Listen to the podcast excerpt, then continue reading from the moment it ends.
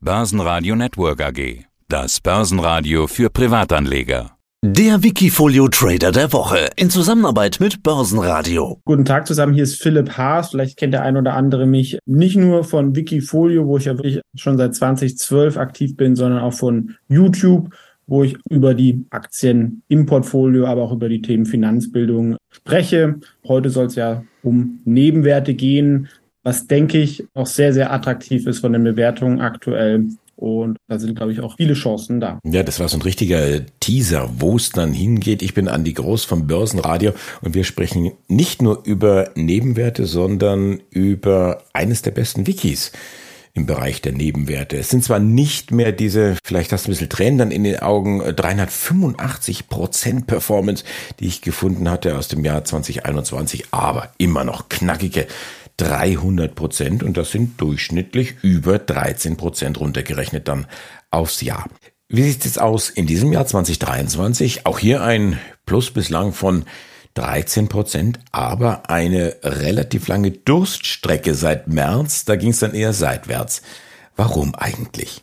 Genau, also seit Jahresbeginn ist das Wikifolio Nebenwerte Europa so knapp 14 Prozent Stand heute im Plus. Und Nebenwerte, also die ganz kleinen Microcaps, die hat es eigentlich ziemlich erwischt. Also auch gerade so im August, ja, sind ja auch viele Privatanleger drin, die dann vielleicht mal verkaufen, weil sie sich einen Urlaub äh, leisten wollen oder an anderen Stellen das Geld fehlt oder man ein bisschen auch Angst hat von der Rezession in Deutschland und langsam gibt es ja auch mal Zinsen bei der Bank. Da sagt der eine oder andere natürlich auch mal, nehme ich auch mal mit, bevor ich ähm, die schwankungsanfälligen Aktien habe. Also das war von der Seite eigentlich deutlich mehr Gegenwind, als wenn man auf den DAX oder selbst auf den MDAX schauen würde, die ja seit Jahresstart eigentlich auch äh, solide gelaufen sind. Da ist unter der, sag ich mal, unter der Haube deutlich mehr Stress vorhanden und deswegen freut es mich eigentlich besonders, dass auch in dem schwierigen Marktumfeld das Wikifolio da ähm, sich halten konnte. Ein paar Aktien haben sich sehr gut entwickelt, ja, aber man hat natürlich ein bisschen Marktgegenwind. Deswegen eine Seitwärtsbewegung so seit dem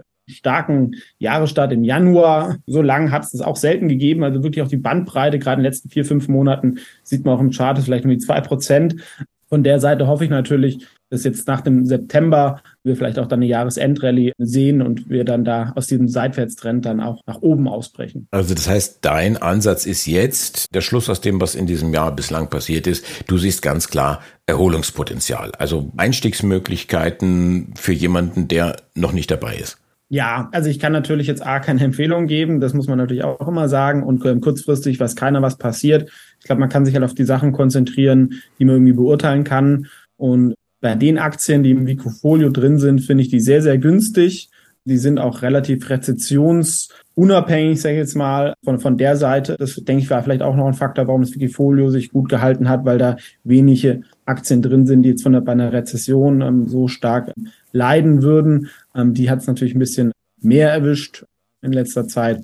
Aber wie es genau läuft, wissen wir nicht, aber allein aus den fundamentalen Sachen und auch von der Stimmung her. Ne? Also wenn die Stimmung schlecht ist, kann der oft dann auch äh, besser werden und das wird natürlich dann auch klar den kleineren Aktien helfen. War das jetzt ein Lucky Punch, dass die Werte, die bei dir im Wiki drin sind, weniger anfällig sind beim Thema Rezession oder war das bewusst irgendwann mal ausgewählt? Das ist schon bewusst ausgewählt. Ne? Also das, ich meine, das Rezessionsthema ist jetzt irgendwie auch nicht neu. Da reden wir irgendwie gefühlt seit zwei Jahren äh, drüber. Jetzt so langsam kommt es halt, erst war es um Digitalsektor, jetzt kommt es mehr so Maschinenbau und Immobilien, also zum Beispiel im Wikifolio gab es halt auch äh, praktisch nie Immobilien-Exposure, da war ich immer sehr, sehr kritisch und ich glaube, da kommt auch noch einiges. Auf der anderen Seite eine Aktie wie eine CGDIM, das ist ein IT-Health-Anbieter, das ist ein sehr stabiles Geschäft. Ne? Also das auch in der Rezession werden die Leute krank oder halt auch ähm, Sachen wie eine, was zuletzt jetzt auch ähm, gut gelaufen ist, eine Drillisch, sehr, sehr günstig oder eins und eins heißt ja inzwischen eher ein günstiger Telekom-Anbieter. Ja, also das ist auch jetzt nicht was, was ich irgendwie kündige. Also Internet oder Smartphone-Verbindungen sind natürlich schon sehr, sehr wichtig. Da könnten sie eh auch mal profitieren, dass die Leute sagen, ich wechsle von einem teuren Telekom- oder Vodafone-Vertrag und kann bei eins und eins ein bisschen was sparen. Die haben sich natürlich erholt, jetzt weil es da einen neuen Vertrag gibt mit ähm, Vodafone ähm, und dadurch der Netzausbau ein bisschen entspannter ist. Und da gab es einen ziemlichen Umschwung und natürlich auch eine gewisse Übernahmefantasie des United Internet zum Beispiel, da die restlichen Anteile kauft. Aber das sind zum Beispiel so Sonderstories, die dann mit der aktuellen, äh, sag ich mal, wirtschaftlichen Entwicklung natürlich immer so ein bisschen, aber jetzt weniger involviert sind, als, als ich jetzt nicht ein Kupferanbieter oder Maschinenbauhersteller. Aber diese ganz große Sonderstory im Bereich Digitalisierung, Internet, das war ja gerade zu dieser Corona-Zeit, wo wir alle zu Hause bleiben mussten und von zu Hause arbeiten mussten und alles, was irgendwie remote from office da diesen Stempel drauf hatte, das konnte man ja fast blind kaufen. Kommt man da wieder hin in diese, in diese Zeiten, in diese Welten, in diese Bewertungen? Also ich denke, die, von den Multiples wird es schwierig, weil so in der Spitze von in 21 oder 20 waren es natürlich schon sehr, sehr hohe Bewertungen. Da kamen halt dann die zwei Sachen zusammen. Ne? Zum Beispiel im Bereich E-Commerce, das Wachstum ist explodiert und dann sind die sogenannten Multiples sind auch explodiert. Und dann kam aber jetzt auch die gegenläufige Entwicklung. Ne? Viele E-Commerce-Player sind 80, 90 Prozent gefallen. Jetzt, glaube ich, sind wir aber halt wieder in dieser normalen Welt. Also diese Corona-Faktoren spielen jetzt weniger Rolle und per se ist E-Commerce ja auch weiterhin eher ein Wachstumsmarkt als jetzt der normale Einzelhandel. Und wenn der pleite geht, hilft es auch wieder eher E-Commerce. Ne? Wenn ich jetzt gerade jetzt nicht in der Großstadt wohne und dann nach der eine Laden zu, ist doof gesagt das Schuhgeschäft oder der Modeladen, dann kaufe ich halt eher auch mal online. Also da wird, glaube ich, schon noch das Marktwachstum noch einige Jahre weitergehen, auch von der demografischen Entwicklung. Jüngere Leute kaufen mehr E-Commerce. Ne? Thema Sonderstory, zum Beispiel eine Fashionet, ich glaube, die ist 90 Prozent gefallen. Das ist so ein Online-Anbieter für vor allem Handtaschen. Die wurden jetzt von einer Internet-Holding aus Deutschland, aus deutscher Mittelstand gekauft, von der Plattform Group. Könnte dann natürlich dann auch interessant sein, wenn man dann dann spart und man muss dann vielleicht nicht mehr mit 30 Prozent wachsen, aber wenn man da irgendwie mit ähm, 10 Prozent wächst und profitabel ist, bei einer fairen Bewertung sind es meiner Meinung nach immer noch attraktive Investments. Das muss ich gerade mal überlegen. Fashionet, Handtaschen, das ist natürlich dann irgendwo eine andere Liga als die Handtaschen von Louis Vuitton oder so. Und diese Themen, die gehen ja nach wie vor wie geschnitten Brot. Aber das ist dann kein Nebenwert mehr. Ja, gut, also Fashionet ist natürlich ein, ein, Händler, die wollen aber noch mehr Richtung Luxus gehen. Also ich glaube, Gucci-Handtaschen gab es da auch, ja.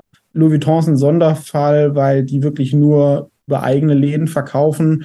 Aber sehr viele andere Luxusmarken verkaufen halt auch über Dritte, über Händler und die wollen dann noch mehr. Deswegen der Käufer heißt der Platform Group, dass sie es nicht auf eigene Warenlager nehmen, sondern halt dann ähm, kleine Einzelhändler da anschließen, die dann ihre Ware zum Beispiel im Laden halt auch online deutschlandweit oder europaweit anbieten können.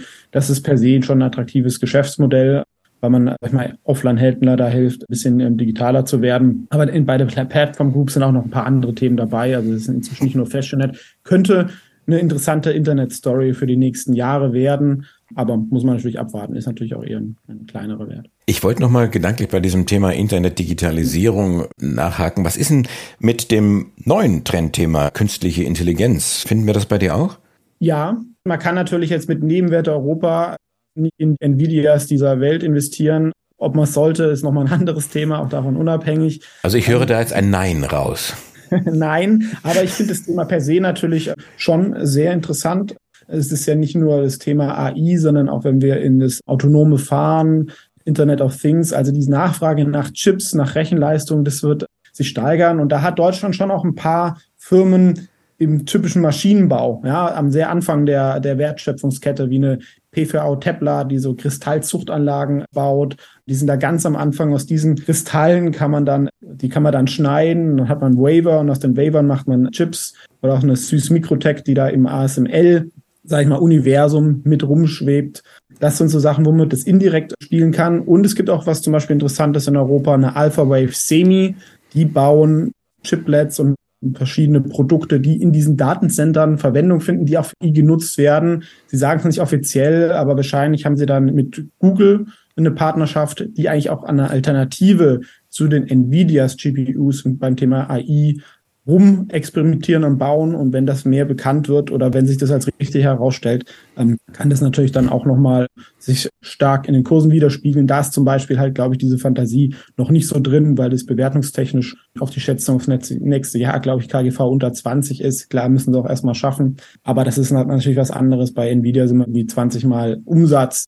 Und wenn jeder über eine Aktie redet, dann geht es natürlich oft noch eine Weile weiter, aber irgendwann fehlen dann die zusätzlichen Käufer. Ja. Ich hatte die Tage gesprochen mit dem CFO von Stemmer Imaging und da kam man dann auch relativ zügig auf das Thema KI und er hat gesagt, ja, wir bringen mit unseren Cook-Chips und äh, Bildlösungen der KI das Sehen bei. Ist so ein Wert auch was, den du dir hin und wieder anguckst? Ich habe mir jetzt zuletzt nicht angeschaut, aber äh, genau, das wäre ja dann diese Story, dass man, sag ich mal, in der Maschinenbau, Halbleiterbranche, äh, da gibt's ja schon einiges in Deutschland. Allerdings darf man natürlich jetzt auch nicht vergessen, ne, diese Datenanwendung und diese AI-Anwendung am gesamten Chipsektor immer noch sehr überschaubar. Ja, also wenn man sich eine TSMC anschaut, da ist das Wachstum halt von Nvidia irgendwie mit drin, aber das ist halt immer noch ein sehr, sehr kleiner Umsatzanteil, der stark wächst, aber irgendwie 80, 90 Prozent sind halt irgendwie Smartphone-Chips, Auto-Chips. Und bei Smartphones ging es jetzt eher runter zuletzt. Ne? Jeder hat jetzt ein Smartphone, das ist jetzt nicht mehr so der Wahnsinnswachstumsmarkt. Und in der Rezession könnte ich mir so gut vorstellen, das neue iPhone ist jetzt auch jetzt nicht revolutionär, ja, dass die Leute auch mal sagen, ich nutze das mal ein Jahr länger. Also das darf man da nicht vergessen, dass da auch, glaube ich, insgesamt für den Chipsektor nur wegen diesem Thema nicht die Bäume in den Himmel wachsen. Ich glaube, da treibt vielleicht dann eher auch das Geopolitische, dass Europa und USA auch sagen, wir wollen nicht so die Abhängigkeit von Asien haben, wir wollen halt auch mehr Chip-Wertschöpfung in Europa haben. Da braucht man natürlich mehr Maschinen. Das ist wahrscheinlich auch noch, was das Thema dann treibt. Und aktuell sind wir im Zyklus da eher unten, ja, außer AI. Und wenn sich das erholt, glaube ich, dann könnten auch diese Aktien dann auch wieder stärker kommen. Aber man darf nicht vergessen, ne, Chipsektor per se ist sehr zyklisch, vielleicht nicht mehr ganz so zyklisch wie früher. Maschinenbau ist nochmal zyklischer. Das sind dann schon immer so Branchen, da darf man, glaube ich, auch nicht zu viel Gewicht, muss man auch mal ein bisschen aufpassen, weil man natürlich da von der was da in zwölf Monaten ist, kann man natürlich da auch nicht mal sicher sagen. Bäume wachsen nicht in den Himmel, aber sie können relativ hoch werden. Stichwort Pro Credit. Pro Credit ziemlich gewachsen, plus 80 Prozent. Erzähl mir was darüber. Wie gesagt, über die ganzen Aktien, die man hier redet, nochmal natürlich der Hinweis, keine Empfehlung, das alles nur kann man hier im Wikifolio nachlesen, warum die da irgendwo drin sind. ProCredit ist eine deutsche Bank, ja, obwohl sie wahrscheinlich ähm, keiner kennt glaube, die wenigsten haben wahrscheinlich Bankenaktien in den letzten zehn Jahren gehabt und wenn vielleicht indirekt über ein ETF. Ist meiner Meinung nach die vielleicht spannendste deutsche Bank, weil sie kein Deutschlandgeschäft hat. Sie ist nämlich vor allem aktiv in Osteuropa, kommt eigentlich sogar so ein bisschen aus dem Microcredit-Bereich. Also sie haben auch so einen grünen Einschlag von der Seite, sie eigentlich halt Kredite vergeben A, an Firmen, die halt irgendwie auch eine Entwicklungsagenda haben, so im Agrarbereich, aber sehr, sehr breit sind damit sehr, sehr erfolgreich seit vielen Jahren und entwickeln sich jetzt mehr auch, sag ich mal, zu einer normalen Firma, aber es ist auch eine, glaube ich, eine KVW oder eine europäische Entwicklungsbank ist da mit drin. Also das sind auch starke Investoren und die Fantasie ist zweifach. Also A ist jetzt auf den aktuellen Kurs, Gewinn und Buchverhältnis sehr, sehr günstig, obwohl sie schon so stark gestiegen ist. Sie kam halt auch stark runter wegen der Ukraine. Und das Zweite, da wissen wir natürlich auch nicht, was passiert, aber wenn es einen Frieden in der Ukraine gibt, dann würden da natürlich sehr, sehr viele Hilfsmilliarden reinfließen. Und sie sind in der Ukraine schon seit sehr, sehr vielen Jahren aktiv, sind da immer noch aktiv, verdienen jetzt aktuell sogar auch wieder Geld. Und das würde natürlich das Geschäft dort befeuern. Aber das könnte natürlich dann auch viele Investoren aufgreifen. Das ist ja auch immer wieder was, was ich versuche. Was ist, dass sich die Sachen wirtschaftlich gut entwickeln, aber was vielleicht auch ein Thema, wo die Leute dann das zu sag ich mal, die Bäume doch in den Himmel ein bisschen wachsen, weil von der Story her schön ist. Und das könnte ich mir halt ähm, da vorstellen, dass die Leute sagen, hey, ist eine interessante Aktie. Ich freue mich auch, dass die Ukraine dann hoffentlich gewonnen hat und es nicht nur irgendwie einen, einen Waffenstillstand oder sowas gibt. Und das wäre was, was man mit einer deutschen Aktie spielen kann, weil sonst Ukraine kann man ja eigentlich kaum handeln. Das ist an normale deutsche Broker nicht angeschlossen und auch Polen ist oft dann eher irgendwie schwierig und da gibt es dann auch, glaube ich, viele schwarze Schafe. Aber das wäre so ein Thema, und auch per se, das wäre vielleicht noch das Dritte, ganz Osteuropa sollte natürlich davon profitieren, wenn die Ukraine, ich sag mal, in den Westen kommt. Ne, dann ist ähm, Polen nicht mehr an der Peripherie, sondern zentraler. Das ist ja eh auch eine Wirtschaft, die sich sehr, sehr gut entwickelt hat in den letzten ähm, Jahren. Schauen wir voraus, schauen wir auf deine Watchlist. Was sind vielleicht die heißesten Aktien jetzt im September sozusagen? Ja, wenn ich das wüsste, sind wir schon, schon Mitte ähm, September ähm, Watchliste. Ich meine, für mich die heißesten Aktien tue ich dann auch kurzfristig höher gewichten. Ne? Also wie gesagt, wäre sowas wie eine, eine Pro-Credit oder zuletzt die Uni United Internet und die 1 und 1, ne? dieses Thema nach diesem Mobilfunkvertrag. Von der Seite kleinere Werte wären vielleicht auch eine, eine Delticom, die zuletzt starke Quartalszahlen gebracht haben per se ist natürlich Online-Reifenhandel, kann ich auch Geld sparen, könnte auch sogar von der Seite vielleicht ein Rezessionsgewinner sein, dass die Leute mal gucken, okay, vielleicht kann ich da ein paar Euro sparen, wenn ich den Reifen online kaufe und ihn dann zu mir zum Händler schicken lasse, der ihn dann montiert. Ja, dann, wenn ich da zum Händler reinlaufe, zahle ich dann normal ähm, mehr. Das sind solche Themen. Also ich habe das schon mehrfach genutzt und hat immer gut ähm, funktioniert von der Seite. Das sind ähm, so Sachen oder auch vielleicht interessant, vielleicht nicht für den September, ähm, aber ähm, der eine oder andere, diese Vectron Systems zum Beispiel, sieht man schon in sehr, sehr vielen Restaurants und die bauen auch immer mehr so digitale Services dazu aus, so dass es auch dann eigentlich hochwertiger als wenn ich Kassensysteme verkaufe, haben da auch eine ganz gute Übernahme gemacht. Das wären ähm, so Sachen und vielleicht auch mal kurzfristig, wenn man sagt, irgendwie hat Angst vom äh, steigenden Ölpreis, kann man sich auch mal eine deutsche Rohstoff oder so anschauen. Ist natürlich auch sehr, sehr zyklisch, aber wenn der Ölpreis so bleibt, wie er aktuell ist, sollten die auch sehr, sehr gut Geld verdienen und die Bewertung ist auch ähm, bezogen auf den Gewinn sehr, sehr günstig. Hat natürlich jetzt nie ein hohes KGV verdient, aber selbst wenn man da fünfmal Gewinn zahlt, wäre da noch ordentliches Aufholpotenzial. Die Nebenwerte Europa aufgelegt im Jahr 2012 und das war ja äh, 22. September, das heißt, du feierst auch dann bald wieder Geburtstag.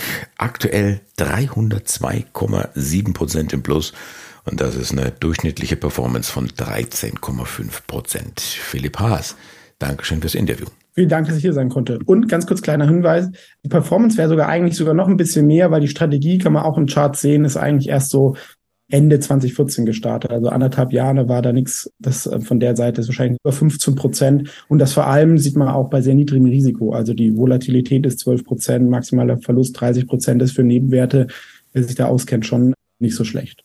Wikifolio.com Die Top Trader Strategie. Börsenradio Network AG.